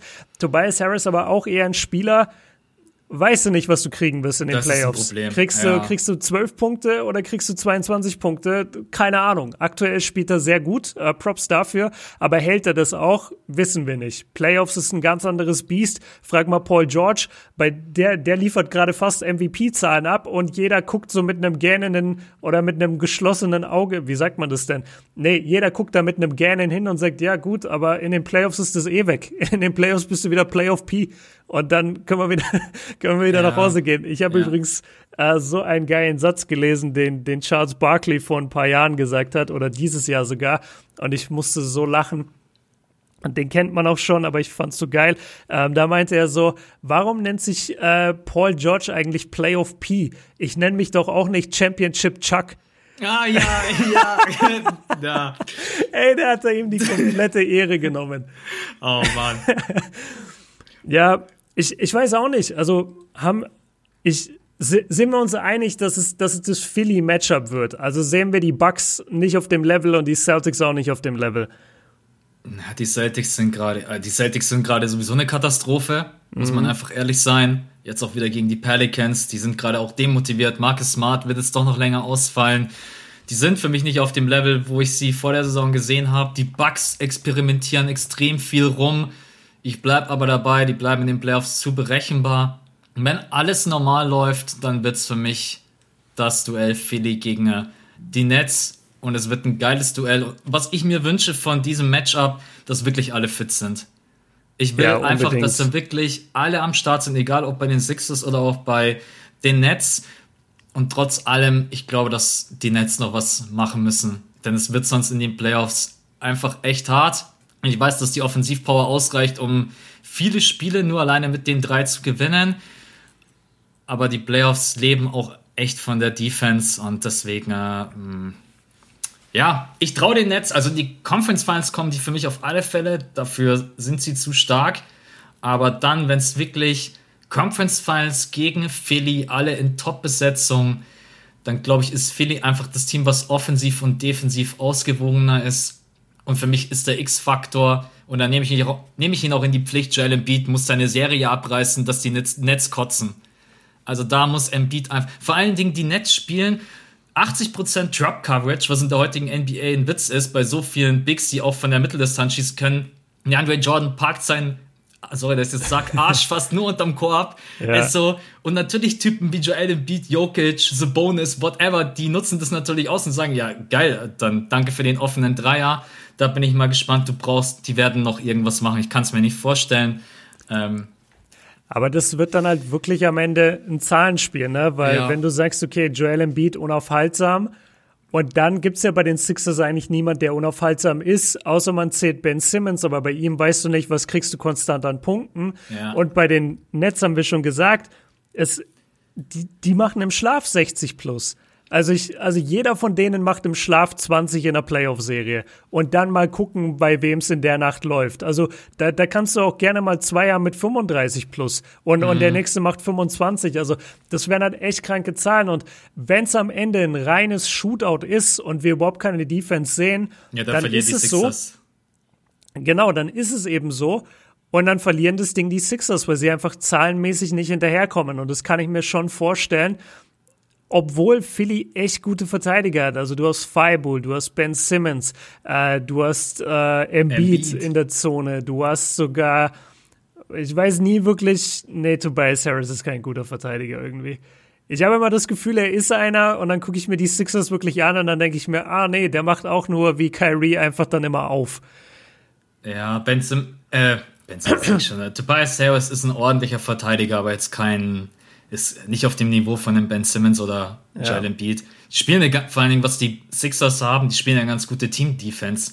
Man merkt einfach, dass die eingespielt sind. Die haben eine ziemlich gute Kommunikation. Das, genau. das will ich übrigens auch noch positiv, also positiv anführen im Sinne von, dass die Nets das natürlich noch bis zum Ende der Saison wesentlich besser hinkriegen können, was Communication bei Switches, Rotations, Screens, das wird nicht so bleiben. Also das wäre ich weiß, ich weiß auch nicht, was für Steve Nash für ein guter Headcoach ist. I don't know. Sieht der das, dass das nicht auch funktioniert? Auch ein guter Punkt. Ja, äh, auch ein guter Punkt. Wie, äh, Glauben, also glaubst du, manchmal sitzen Harden und Kyrie und KD, die sind so in ihrem Gruppentext und, und schreiben sich einfach so, ja, wollen wir heute mal komplett ohne Defense spielen und gucken, ob wir dann auch gewinnen können? Also meinst du, die sind einfach so gut, dass die manchmal so Experimente machen in so schlechten Spielen? Das, das glaube ich nicht. Nee? Ich glaube ich glaub auch echt nicht, dass Kyrie und Harden und KD, besonders jetzt im Sinne von ja, ich, gut, ich kenne ihn gar nicht. Das ist bloß mein Gefühl, dass Irving jetzt nicht Best Friends mit den beiden ist. Ich glaube, die respektieren sich und akzeptieren sich, aber ich kann mir jetzt nicht, ich kann mir jetzt irgendwie nicht vorstellen, dass die nach dem Spiel mal zusammen irgendwie wo essen gehen und sagen, ja, also, wie, wie gehen wir es an? Was läuft gut? Was läuft nicht gut? Kann ich mir absolut nicht vorstellen. Dass, ah, jetzt, jetzt hat der Sixers-Fan wirklich komplett die Brille auf, weil das stellt man sich eher vor bei deinem Superstar-Duo in Philly dass die abseits des Feldes kein Wort miteinander reden. Und ich glaube, dass die Nets extrem gut befreundet sind. Schau mal, jetzt kommen hier Shots feiert, oder was? Shots feiert, lass eine Debatte machen. Welche Mannschaft hat die bessere Chemistry? Ja, ich glaube auch, dass Joel Embiid und Ben Simmons, die gehen danach äh, zum, äh, weiß ich nicht, zum Catering. Jeder nimmt sich äh, sein Essen und dann, ja, bis morgen. Ja, ja, bis morgen, ne? Ja, morgen, morgen haben wir gar kein Training. Ah, cool, dann muss ich dich nicht sehen. Gut. Aber ich, also eine Sache, ich weiß, dass James Harden in den Playoffs bessere Defense spielen kann. Ich weiß, dass Kevin Durant eine bessere Defense spielen kann. Ähm, ich weiß aber auch, dass wenn es dann wirklich in der Crunch-Time hart auf hart kommt, dann spielt man relativ klein, dann spielt Kevin Durant auf der 5. Das kannst du in den Playoffs gegen Joel Embiid nicht machen. Das ist äh, vor allen Dingen, wenn die anderen alle so groß sind. Ich meine, das wird eine Game 7 Serie ohne Zweifel, wenn es dazu kommt, glaube ich. Und dann kommt es wirklich drauf an, wo sind Ben Simmons und Joel Embiid? Das ist der Meilenstein, wo sie zeigen können, okay, wir sind jetzt in der NBA angekommen, wir können die drei schlagen. Das ist voll geil, wir reden jetzt so, als wenn wir gerade eben die zweite Runde Playoffs gespielt hätten. Ja. Wir sind in den Conference Finals. Alle anderen Fans, äh, Raptors-Fans, Celtics-Fans, äh, Bucks-Fans denken sich gerade so, yo, was ist mit uns? ja, da, da kann ich aber sagen, ich, ich würde bei den Nets auf jedes immer auf Sieg wetten gegen jede andere Mannschaft. Ja. Und bei den Sixers bin ich ehrlich, da kann ich mir auch vorstellen, dass die, was weiß ich, an den Bucks scheitern, obwohl sie die bessere Mannschaft sind. Das wäre einfach so ein Sixers-Thing to do. Weißt du, einfach, sie sind die bessere Mannschaft, sie haben die besseren Spieler, aber sie scheitern trotzdem. Das wäre so ein richtiges Sixers-Ding, meiner Meinung nach. Wo ist bei ähm, Zoom nochmal der Auflegeknopf? Nein, ja, du, du hast ja, das ist halt auch, ich habe ja vor der Saison auch gesagt, wie schwierig ist es einzuschätzen, wie konstant die Sixers sind. Das ist auch was, was mir echt Bauchschmerzen bereitet. Gebe ich dir den mhm. Punkt. Ähm, ja, okay, dann sind wir eigentlich soweit durch. Wie gesagt, das war gar nicht die große Netzanalyse. Jetzt wird es doch größer als gedacht. Ähm, habe ich noch eine Sache. V vielleicht die, dass ich überrascht bin, wie gut bisher die Team Chemistry funktioniert. Ähm, weil sie hatten ja doch schon viele Ausfälle und trotzdem haben sie es geschafft, viel zu gewinnen. Ähm, es gibt viele Spieler, die jetzt natürlich weniger den Ball haben und trotzdem schaffen sie es eben, ja, Spiele zu gewinnen und es wirkt alles sehr harmonisch auf dem Feld, gerade unter den Stars. Wir, wir werden sehen, wie sich das noch äh, in den Playoffs entwickelt, weil das dürfen wir auch nicht vergessen. Alle drei sind dafür bekannt, dass sie schwierig im Umgang sind. Alle drei hatten schon sehr gute Mitspieler, bei denen es am Anfang natürlich auch alles positiv lief. Egal ob Durant bei den Warriors oder Harden mit Chris Paul oder Kyrie mit LeBron, da war auch immer, ist das beste Duo und bla bla bla. Und dann passiert irgendwas und plötzlich reden sie nicht mehr miteinander, plötzlich wird in den Medien gegen, gegenseitig geschossen. Also die, die haben schon das Potenzial dafür. Und wenn du die drei dann zusammensteckst in eine Mannschaft, in so einen Medienmarkt wie New York und denen jetzt auch noch sagst, ja, und jetzt seid ihr der absolute Titelfavorit und gewinnt mal, das kann schon sehr, sehr eklig auch werden. Kann. Ganz, ganz klar im Konjunktiv gesprochen. Ich wünsche mir nicht, dass es passiert. Ich hoffe nicht, dass es passiert. Der Basketball ist viel zu schön, äh, als dass ich den missen möchte. Aber es kann passieren, dass das Ganze auch noch explodiert in der zweiten Playoff-Runde und die nicht mehr miteinander reden. Kann. Ja. Gebe ich dir absolut recht. Machen, äh, machen wir noch eine. Ich habe noch eine Max Corner vorbereitet, die ich noch ja, gerne komm, raushauen würde. Raus. Hau raus.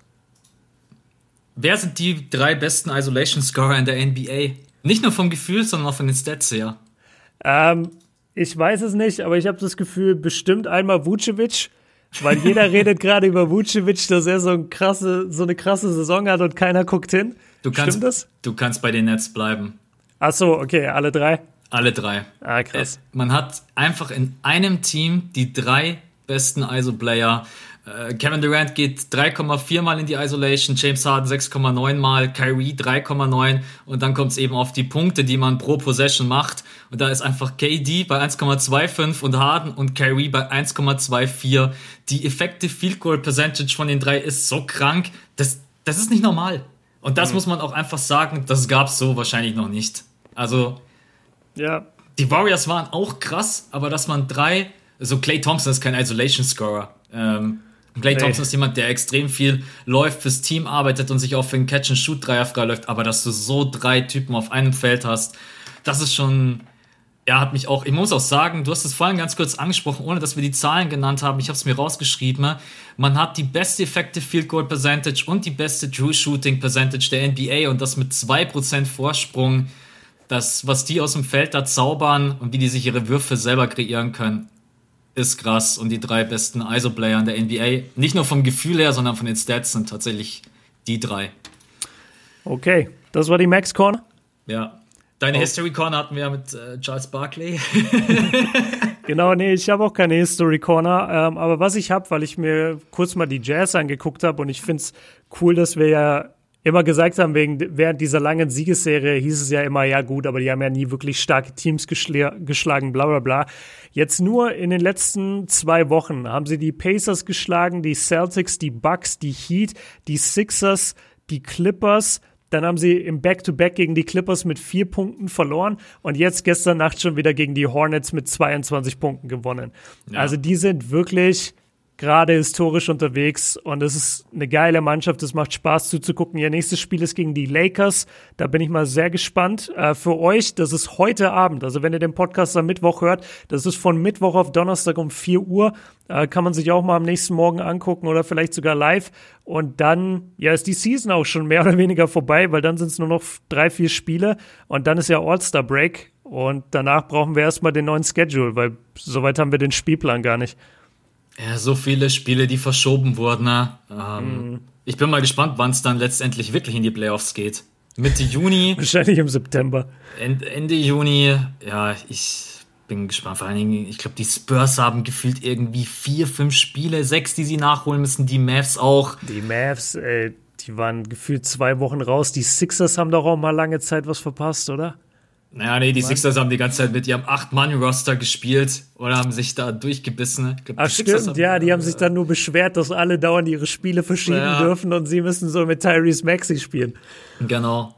Ja, ja okay, nee, verstehe. Wird, wird ja, Lakers gegen Jazz, da würde ich gerade ganz klar auf die Jazz setzen. Also ohne Dennis ja, Schröder und ohne nee. AD. Ähm, Vor allem die Jazz, die lassen dich halt richtig laufen und wenn du, also in der Defense, und wenn du so eine Mannschaft bist, bei der es gerade eh kacke läuft, und dann fehlen dir auch noch deine Stars und du hast eh schon so eine schlechte Stimmung in der Mannschaft, wenn du dann auch noch von so einer von den Gegnern so dauernd rumgeschickt wirst und hier Switch und hier Pick and Roll und da, da, da, da, da und jeder ballert Dreier, du, das, das kann ein richtiger Blowout werden, meiner Meinung nach. Da merkt man, das ist jetzt überhaupt keine Kritik, da merkt man dann, und es ist auch schön, dass man es merkt, doch ein bisschen, dass LeBron James älter wird er kann, ich sag mal so, ja. vor sechs Jahren hätte er solche Spiele dann einfach gesagt, okay, jetzt mache ich halt einfach, bis AD wieder da ist, mache ich im Durchschnitt 40 aufwärts und dann, er ist ja immer noch fast nicht zu verteidigen. Also in jedem Post, Post-Up denke ich mir, es ist so krass, wie der den Fadeaway nimmt oder wie der dann auch einfach in der Baseline entlang geht. Aber der soll ja, sich jetzt auch nicht, ja, sorry. Der, der soll sich jetzt auch nicht abarbeiten, weil LeBron James Ja, brauchen wir jetzt nicht vor, nichts vormachen. Wenn LeBron James ausfällt, dann ist eine Vollkatastrophe. Dann. Ja, dann meldet sie, meldet sie direkt neben den Minnesota Timberwolves für die Lottery an.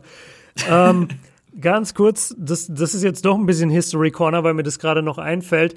Den Gedanken hatte ich heute, als ich das Lakers-Spiel mir angeguckt habe, nochmal gegen die Nets. Da hat ja auch nur LeBron gespielt, kein Dennis, kein AD. Ja. Und was mir dabei aufgefallen ist, ist genau das, was du gesagt hast. LeBron ist nicht dieser Spieler, der jetzt in einem unbedeutenden, in Anführungszeichen, Regular Season Game sagt, nee, ich verliere hier heute auf keinen Fall, ich mache jetzt 50. Mhm. Das ist einfach nicht sein Spiel und das unterscheidet ihn zu Michael und ich glaube, dass deswegen die Leute auch bis heute Michael als sowas Besonderes ansehen und ihn so hochhalten, weil du als Fan, wenn du eingeschaltet hast, egal in welche Konstellation die Bulls aufgelaufen sind, du hast von Michael Jordan gefühlt immer den Sieg bekommen und immer diesen unendlichen Drive, so wir gewinnen heute das Spiel, komme was der wolle, auch wenn es das unbedeutendste Spiel ist. Aber, und das habe ich mir dann auch gedacht, deswegen hat Michael auch nur 13 Jahre bei den Bulls wirklich gespielt. Ja. Weil du kannst diese und, und die ganzen anderen Jungs auch, Larry Bird, Magic, gut, Magic hatte die Karriere beendet wegen seiner HIV-Infektion, aber Charles Barkley, ähm, der, der schon nach 13 Jahren, glaube ich, aufhören wollte, oder nee, nach neun Jahren wollte der seine Karriere an den Nagel hängen. Die Leute haben früher so viel früher retired, weil die einfach diese Spiele nicht gecoastet haben. Und LeBron ist aber der King of Coasting. LeBron geht in so ein Spiel dagegen die Nets, wo es vielleicht nur um die Ehre geht und sagt sich, mir ist die Ehre komplett egal. Ich gehe jetzt, ich, ich laufe jetzt hier die Motion, ich gucke mir an, wie die ein bisschen spielen und dann verliere ich halt, ist mir egal, für mich zählen nur die Playoffs. Und das hat auch seinen Wert, aber das unterscheidet ihn meiner Meinung nach von Michael, der in jedem Spiel gesagt hat, egal wie unbedeutend, ich mache jetzt 69 Punkte gegen Cleveland, weil ich will dieses Spiel gewinnen. Und es ist mir scheißegal, ob ich dabei draufgehe. Ich mache diese 69 Punkte, bis wir das Spiel gewonnen haben in Double Overtime. Und LeBron ist halt, ja, okay, wird halt heute nichts. So, und, und geht dann in die Kabine. Und, und das ist der Unterschied, glaube ich, zwischen den beiden. Ähm, und ich will gar nicht werten, was besser ist, weil LeBron ist dafür 36 und ist immer noch der beste Spieler der Welt. Und Michael, ja, hat Pausen gebraucht, zwei Jahre, damit er überhaupt nochmal zurückkommen kann. Also man, man, man muss die beiden, glaube ich, einfach unterschiedlich betrachten. Das, das ist mein Punkt. Generell wenn man sich so allgemein mal anschaut, was früher die Spieler abgerissen haben an 82 Spiele-Seasons, das, mhm. ist, das ist sowieso nicht normal. Also Wo war da, da das Load-Management? Ja, da, da gab es kein Load-Management. Also ich bin, da hat dir der Trainer, glaube ich, eine Ohrfeige gegeben, wenn du gesagt hast, ich will Load-Management betreiben. Ja. Ja, es ist halt auch nicht nur Load Management, sondern auch generell so, für mich ist jetzt gerade auch eins so der schönsten Beispiele, John Stockner, weil ich mir auch letztens viel zu dem durchgelesen habe. Mhm. So, der hat irgendwie in seiner ganzen Basketballkarriere 22 Spiele verpasst. Wie geht denn das bitte? Also selbst ja. wenn du mal irgendwie einen Schnupfen oder so hast, gibt's bei dem das nicht. Oder der hat einfach die ersten fünf Jahre oder sechs Jahre hat er 82, dann hat er mal eine Saison gehabt, da ist er mal ein paar Spiele ausgefallen, hat er wieder acht oder neun Seasons am Stück 82 Spiele gemacht. Wie geht denn das? Also das kann ja, dass du nicht mal irgendwie durch die Klimaanlage oder sonst irgendwas irgendwie sagst, ey, heute, keine Ahnung. Und sei es bloß echt, sorry für die Ausdrucksweise, wenn du irgendwie Dünnschiss hast. I'm sorry. es ist echt, ja. Ich glaube, das ist das Leitungswasser in, uh, in Utah, weil Karl Malone hat ja auch nie Spiele verpasst. Ja, das ist der anscheinend gut. Auch, der hat ja auch durchgeballert ohne Ende. Lass mal zu den Mormonen nach Utah. Vielleicht kriegt man da einen speziellen Segen oder so. Und ja. das liegt an deren Lifestyle mit ihren drei, vier Frauen. Ich weiß auch nicht. Irgendwas, Special Water. Irgendwas läuft da gut. Aber das sind auch mies die Rassisten. Also frag mal Westbrook. Der, der hat immer noch Streit ja. mit jedem Utah-Fan. Ähm, also ist, glaube ich, auch nicht so die geilste Ecke. Aber ja, ist spannend. Stimmt, Stockton und Malone sehr, sehr stark, äh, sehr, sehr starkes Durchhaltevermögen. Das stimmt. Wann kommt eigentlich jetzt mal das vier Stufen zu Tim Duncan? Ja, lass mich in Ruhe. Aber ey, vier Stufen Charles Barkley war so ein Durchbruch. Ich, ich habe wieder richtig Bock. Und, und scheinbar du auch. Bist jetzt Mr. NBA History hier geworden. Ich versuche mich gerade reinzukämpfen, ja. Nice. Ich muss, ich muss aber auch sagen, dass das echt krass ist. Also wenn man sich gar nicht auskennt, ich fühle mich gerade wie vor fünf, sechs Jahren, als ich angefangen habe, die NBA zu gucken. Mhm. Und wenn man sich einfach mit ja, einfach vielen Spielern nicht auskennt mit der Historie, wie was passiert ist und so. ist das schon eine Arbeit und ich bin gerade viel am Lesen. Aber ja, ich will einfach nicht immer, wenn es um History geht, da sitzen und sagen, ja, not my topic. Ist, äh Kann ich voll verstehen, ja. Deswegen habe ich auch das Thema 2K aus diesem Podcast verbannt. Weil sonst ja. müsste ich immer sagen, not my topic. Aber es ist auch echt extrem interessant. Man hängt zwar ein bisschen durch, weil die Qualität von manchen Videos, äh, ich lese auch momentan viele Artikel, es sind nicht bloß Videos, manchmal echt, wo du dir denkst, Alter. Mhm. Ähm, aber dann bist du happy über jedes kleine Video, was du irgendwie findest und kannst ein bisschen reingucken. Was natürlich extrem schön ist für alle da draußen, wenn ihr einen League Pass haben solltet. Ich glaube allerdings, man braucht Premium, man kann die Finals gucken. Von 2000 bis heute was auch ganz geil ist. Ich, mir hat dann auch jemand geschrieben, es gibt auch noch die Finals bis 1994, 93 gibt es auch noch auf YouTube. Aber ah, es gibt super viele Finals, ganz, ganz viele sogar aus den 60ern äh, ja. auf YouTube. Also ich habe mit den 2000er Finals angefangen und also wie wenig Dreier da genommen werden und wie versucht wird, wirklich reinzuziehen in die Zone und Mitteldistanzwürfe zu kreieren. Ey, das ist einfach ein mhm. komplett anderes Spiel. Das ist ein anderes Spiel von das kann man sich gar nicht vorstellen. Schaut euch wirklich mal so eine Finals-Serie von vor 15, 20 Jahren an. Da seht ihr dann mal, wie groß der Unterschied mittlerweile ist. Ja, guckt euch nur nicht die vor 15 Jahren an. Das war 2005 äh, Detroit gegen die Spurs. Und das gilt als eine der hässlichsten Finals-Serien ever. Da sind die Spiele, die Finals-Spiele, glaube ich, so 62, 69 ausgegangen.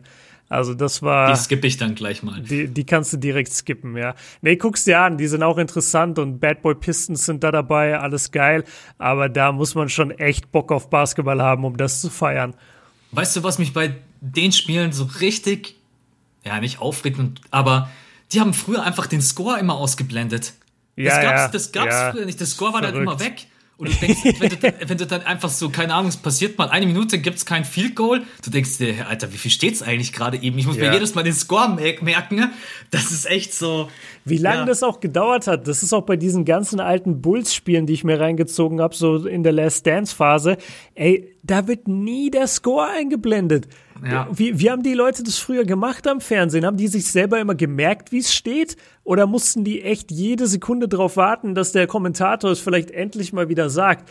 Also das ist ja, das ist so schlimm, wie lange das gedauert hat, bis da immer jemand auf die Idee kam, komm, wir lassen eine durchgängige Animation und, und lass es nur die billigste Animation überhaupt sein, in, in Arial Black am mhm. besten hingeschrieben, aber Hauptsache es steht da was.